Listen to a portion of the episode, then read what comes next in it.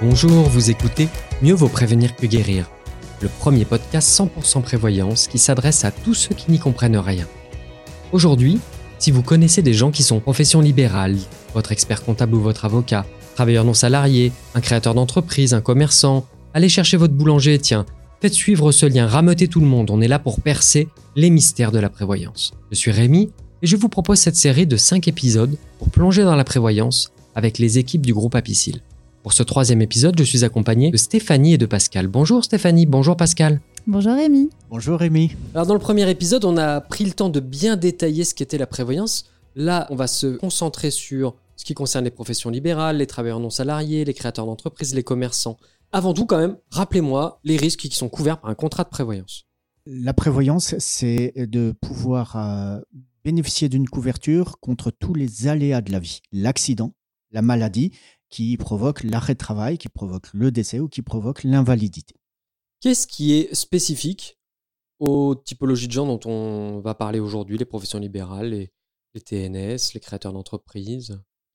La spécificité, celle qui est à retenir, c'est qu'il n'y a aucune obligation légale de se couvrir soi-même. C'est une démarche volontaire, individuelle, mais rien ne m'oblige de le faire. Et vous qui êtes au quotidien au contact de vos assurés, quel est le cas qui revient le plus souvent chez ces populations-là? Celui dont on entend tout le temps parler dans les couloirs du groupe Apicil? Bah, je dirais qu'à l'instar des salariés, euh, toute personne est, malheureusement euh, touchée par le cancer. C'est une chose qu'on rencontre malheureusement très fréquemment. Ce qui est particulier également chez les, chez les travailleurs non salariés, c'est en, fonction de la, profession.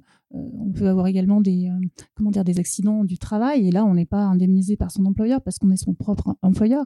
Et il y a des professions qui sont particulièrement à risque, comme le bâtiment notamment. Euh, mais même un expert comptable peut avoir un problème de dos qui l'invalide. Enfin, je veux dire, euh, on est tous, qu'on soit dirigeant, non salarié ou qu'on soit salarié, euh, touchés par les mêmes problématiques de la vie et ce sont des aléas qu'il faut couvrir dans tous les cas. Quand on souscrit un contrat de prévoyance, la cause même de l'invalidité, est-ce que elle est forcément prise en charge. Je sais pas si je fais un burn-out, est-ce que c'est pareil que si je développe une maladie d'un type cancer ou est-ce que c'est pareil que si j'ai un accident de voiture? Tout est pris en charge ou il y a des cas qui sont pas pris en charge? La notion d'invalidité regroupe tout ce qui vient d'être dit, euh, Rémi, et donc euh, c'est pris en charge et c'est le même niveau d'indemnisation pour faire simple. Ensuite, en effet, lorsque l'origine elle est d'ordre professionnel ou que l'origine est d'ordre de la vie euh, individuelle, les niveaux d'indemnisation pourraient différer puisque c'est pas la même réglementation. Mais ne rentrons pas dans le détail. si je suis, si je développe par exemple un cancer euh, on va dire, une, leucémie, puisque c'est des choses qui sont assez foudroyantes, eh bien, euh, je ne peux plus travailler de manière quasiment immédiate. Donc, j'ai une perte de revenus. Je suis classé en invalidité assez rapidement. Et, ce qui veut dire que euh, pendant des mois, je vais avoir des frais de santé importants. Je n'aurai plus de revenus. Et donc, la notion de prévoyance, si j'ai souscrit un contrat, eh bien, j'aurai un complément de revenus journalier pendant toute ma durée où je ne travaille pas, qui me permettra de faire face à mes soins, à mes charges, et puis aussi, si j'ai une famille, de pouvoir euh, avoir un revenu pour ma famille. Là, Pascal, on voit que vous êtes dans la prévoyance depuis longtemps, parce que alors vous parlez de maladies graves, de décès avec une aisance. Euh, c'est pas, pas commun en France. on a alors en France, je dis en France, je sais pas comment c'est ailleurs, mais en tout cas, on voit que c'est des sujets qui sont tabous. On n'a pas envie de parler de ça. C'est vrai, la mort, c'est un sujet tabou. On ne parle pas de sujet euh, tabou. Euh, dans mon métier, je ne pense pas au futur et, je sais pas quelque chose donc auquel je pense. Euh, on est par contre, on est assureur et la prévoyance, c'est s'assurer pour préserver, se préserver soi-même par rapport aux aléas du futur. Et le futur, je ne sais pas de quoi il est fait, et malheureusement, la mort est un des éléments du futur, et donc il faut pouvoir en parler de manière honnête. Quand je suis travailleur non salarié, que je sois commerçant ou euh, si par le passé j'ai eu une vie salariée, là il y a un petit changement. Hein. Un changement radical et euh, c'est un changement que, beaucoup de travailleurs non salariés ne, prennent pas en considération parce qu'en fait, quand ils étaient euh, couverts par le, contrat de prévoyance de leur employeur, déjà ils n'avaient même pas conscience de la hauteur des, garanties qui pouvaient aller jusqu'à plusieurs centaines de milliers d'euros et, et heureusement qu'ils n'en avaient pas parlé à leur conjoint, ça aurait pu être un pouce au crime au passage. Mais euh, tout simplement, euh, il n'y a pas d'obligation, comme on l'a rappelé au départ. Et c'est surtout ça qui fait que euh, le travailleur non salarié ne veut pas se couvrir parce que ça va représenter pour lui un coût, ça va représenter pour lui une charge alors qu'il n'a pas conscience du, peu d'indemnisation qu'il va avoir par son régime de base, et parfois il n'en a même pas du tout. Et pour quelle raison on s'en occupe pas alors? Alors pour, euh, pour moi, il y a deux raisons pour lesquelles je, moi, si je crée mon entreprise, je ne vais pas m'en occuper. La première chose, c'est que quand je crée ma structure, ma première préoccupation, c'est de démarrer et c'est donc de pouvoir consacrer ma trésorerie à l'investissement à la recherche de clients et pouvoir faire démarrer mon activité rapidement. Du mmh. coup, je mets de côté des sujets euh, qui me semblent pas prioritaires pour moi, la mort, c'est pas demain ou la maladie, c'est pas immédiat. Donc, je vais pas m'en occuper tout de suite. Et comme l'a évoqué Stéphanie, je vais considérer que c'est une charge. Si ça me coûte, en fonction de mon revenu euh, euh, potentiel, on va dire 150 euros euh, de cotisation par mois de prime d'assurance à payer à mon assureur, je vais peut-être le mettre de côté parce que je vais considérer que c'est trop cher au moment où je, je, je démarre mon plein d'essence plutôt avec cet argent-là. Absolument. Je, je, fais mon plein d'essence ou, ou je, je fais autre chose avec. J'achète un photocopieur, par exemple pour pouvoir scanner les documents dans cette vie de dématérialisation des documents administratifs. Et, hum, la deuxième raison, c'est que la prévoyance, bah, ça concerne les autres, mais pas forcément moi-même. Tant que je suis pas touché par l'événement, je me sens pas forcément concerné. C'est un peu l'esprit euh, français. Et donc, comme ça me concerne pas de manière immédiate, bah, je mets le sujet de côté.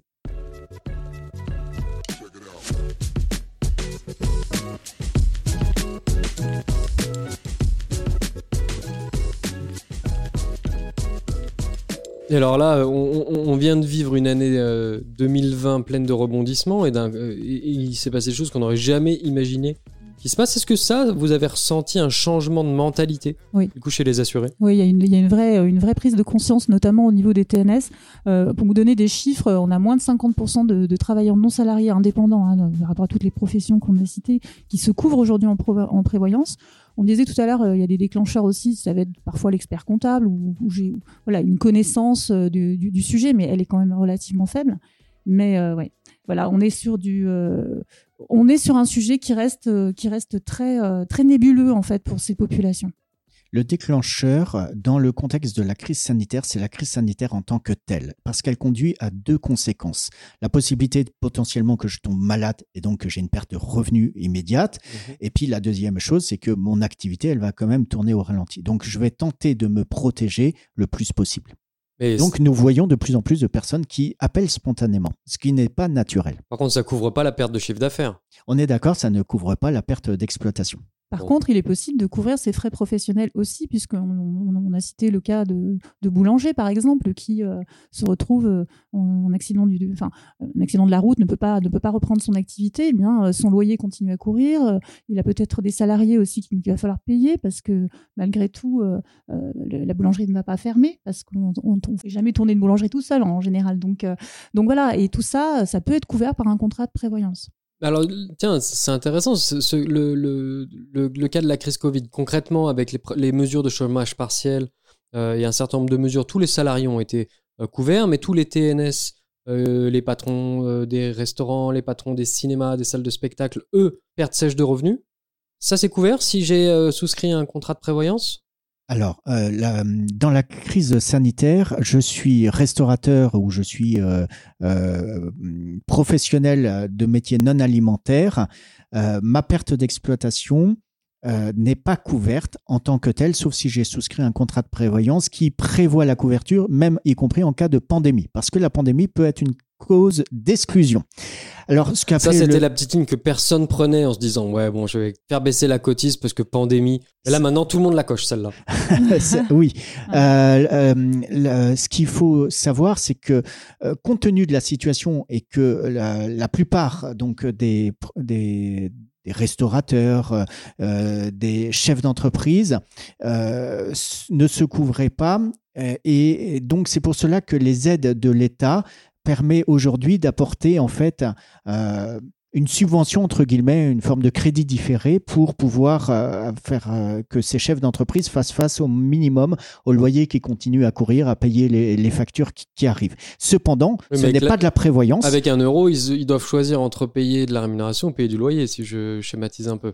Ah bah tout à fait, c'est ils vont payer le loyer. Ce n'est euh, leur voilà, ce n'est pas de la prévoyance et donc s'il n'y a pas de contrat de prévoyance, ils n'ont pas de revenus. Bon, en tout cas, ce qu'on voit et ce qu'on imagine, c'est que bien malin celui qui peut prédire l'avenir et que parfois il n'est pas aussi rose que ce que l'on souhaiterait. Si je suis artisan, je suis plâtrier, tiens, ou, plaquiste, j'ai conscience quand même que mon métier est, risqué potentiellement. Euh, d'ailleurs, on me fait porter des EPI pour l'exercer. C'est bien la preuve quand même qu'il y a un risque. Euh, quel est le cas dans lequel vous conseilleriez à un artisan de souscrire un contrat de prévoyance? Alors, je répondrais que le contrat de prévoyance, le premier risque à couvrir, c'est le décès, c'est-à-dire de couvrir euh, sa famille en cas de ma disparition, moi en tant que euh, chef d'entreprise, pour laisser un capital à mon conjoint, à mes enfants ou à mes héritiers pour faire face à certaines dépenses qui peuvent être l'habitation ou, ou d'autres choses et faire que l'entreprise puisse peut-être continuer. Donc je dirais, première chose, c'est la couverture du décès, c'est-à-dire un capital euh, qui sera donné en fonction euh, des revenus que j'aurai euh, eu et obtenus en fonction de mon activité professionnelle. Pour bien comprendre que si je suis artisan, plâtrier, plaquiste, tout seul ou que j'ai des salariés, si je décède, qu'est-ce qui se passe? Pour ma conjointe, pour ma compagne, pour mes enfants? Si j'ai pas souscrit de contrat de prévoyance, qu'est-ce qui se passe? Eh bien, il n'y a rien. Rien du tout. Rien du Zéro. tout. Zéro. Donc, euh, tous les efforts que j'ai fournis jusque-là, euh, tout, tout, tout s'envole en fumée. Et je peux couvrir ce risque-là par un contrat de prévoyance qui permettrait quoi alors dans ce cas-là? Eh bien, de pouvoir euh, faire bénéficier à mon conjoint et à mes enfants d'un capital d'essai, c'est-à-dire d'une somme qui va être calculée en fonction des, des revenus qui aura, qui aura été généré par l'activité, ces sommes étant déductibles euh, de, de l'impôt successoral, puisque un capital d'essai est exonéré des droits de succession. J'attire vraiment mmh. l'attention, c'est un vrai avantage et je souhaite dire qu'il n'y a pas euh, d'impôt sur les sommes reçues liées à un capital d'essai. Et le niveau de garantie est choisi en fait par l'assuré en fonction de, son budget euh, par rapport aux cotisations qu'il a envie de, de payer aussi, hein, qu'il est en capacité de payer aussi. Donc, euh, et sur le sujet des cotisations, il a quand même la possibilité aussi de déduire ses cotisations de son revenu imposable. On a quand même une loi qui a été euh, euh, promulguée pour les, pour les travailleurs non, salariés, justement, puisqu'ils sont quand même un petit peu moins favorisés que les salariés globalement, et ça leur permet ben, d'alléger ce coût-là. Ils n'en ont pas forcément conscience. Tous, travailleurs non salariés, créateurs d'entreprises, commerçants, professions libérales Tous. Donc fiscalité favorable fiscalité favorable. parce que justement le contexte est différent que euh, par rapport à celui d'un salarié. Aujourd'hui, un salarié, il a beaucoup d'avantages, il est protégé. Un travailleur non salarié, aujourd'hui, il est non protégé. Donc, une loi a été créée pour donner un avantage, qui est un avantage fiscal, pour favoriser la souscription euh, de la protection et donc du contrat de prévoyance.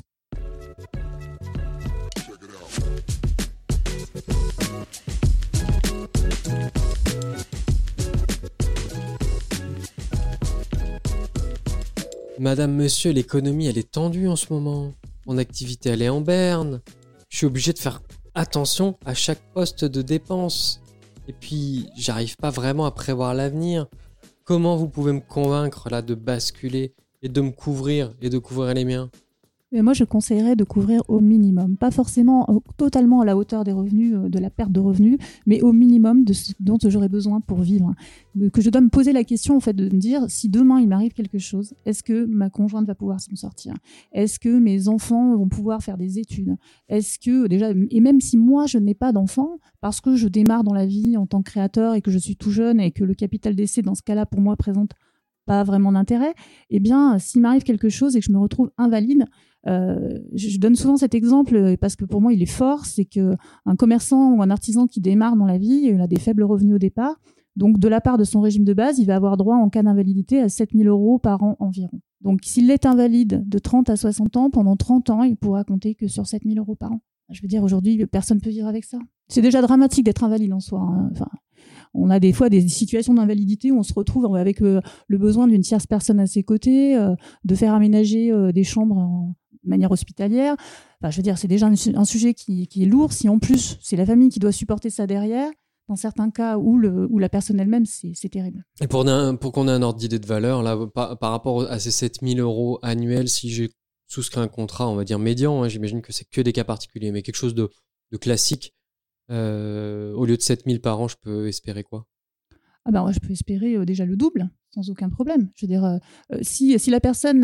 14 000 par an, on vit pas très bien non plus. On ne hein. vit pas très bien non plus, mais un, créateur d'entreprise, il faut aussi être réaliste, il ne se rémunère pas beaucoup les premiers temps. Mm. Donc, mais de toute façon, un créateur d'entreprise. Ça, c'est pour un créateur d'entreprise. Et si c'est une profession libérale? Ah bah, Une profession libérale, en général, elle va aller chercher à couvrir son, sa perte de revenus totale.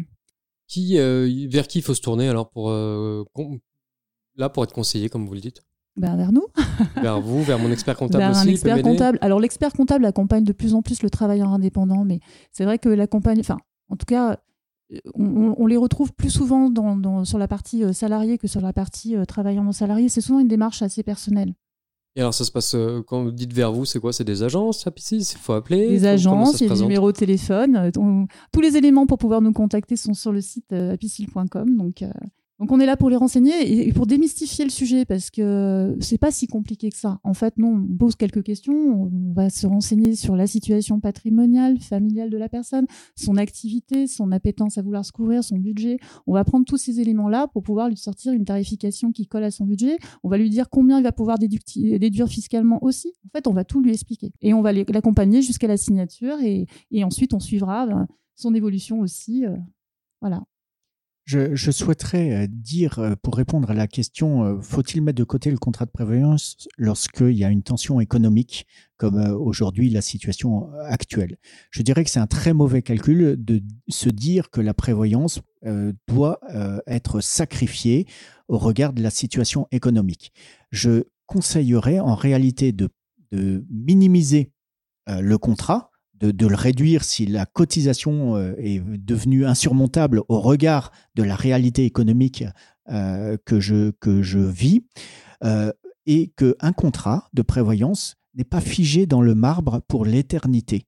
En fait, un contrat de prévoyance, le, bon conseil que l'on peut dire, c'est qu'il doit être revu régulièrement en fonction de la situation que je vis. Et donc aujourd'hui, comme on est dans une situation économique euh, dégradée, c'est l'occasion euh, de reprendre contact avec euh, l'assureur et de réviser bah, tant les garanties que surtout la cotisation pour pouvoir passer ce cap difficile. Alors j'espère que ce message a été reçu par Michel qui est boulanger, par Patrick le boucher de mon village, par Johan l'architecte, par euh, Jean-Patrick l'avocat, par Philippe et sa femme qui sont experts comptables. J'espère que tout le monde a reçu ce message. Concrètement, il vaut mieux prévenir que guérir. Stéphanie, Pascal, un grand merci pour cet échange.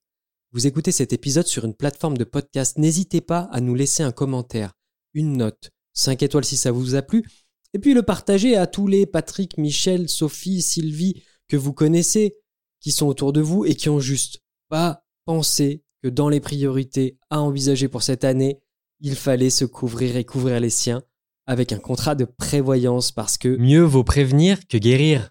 Je vous dis à très bientôt et merci beaucoup. Merci Rémi. Merci Rémi.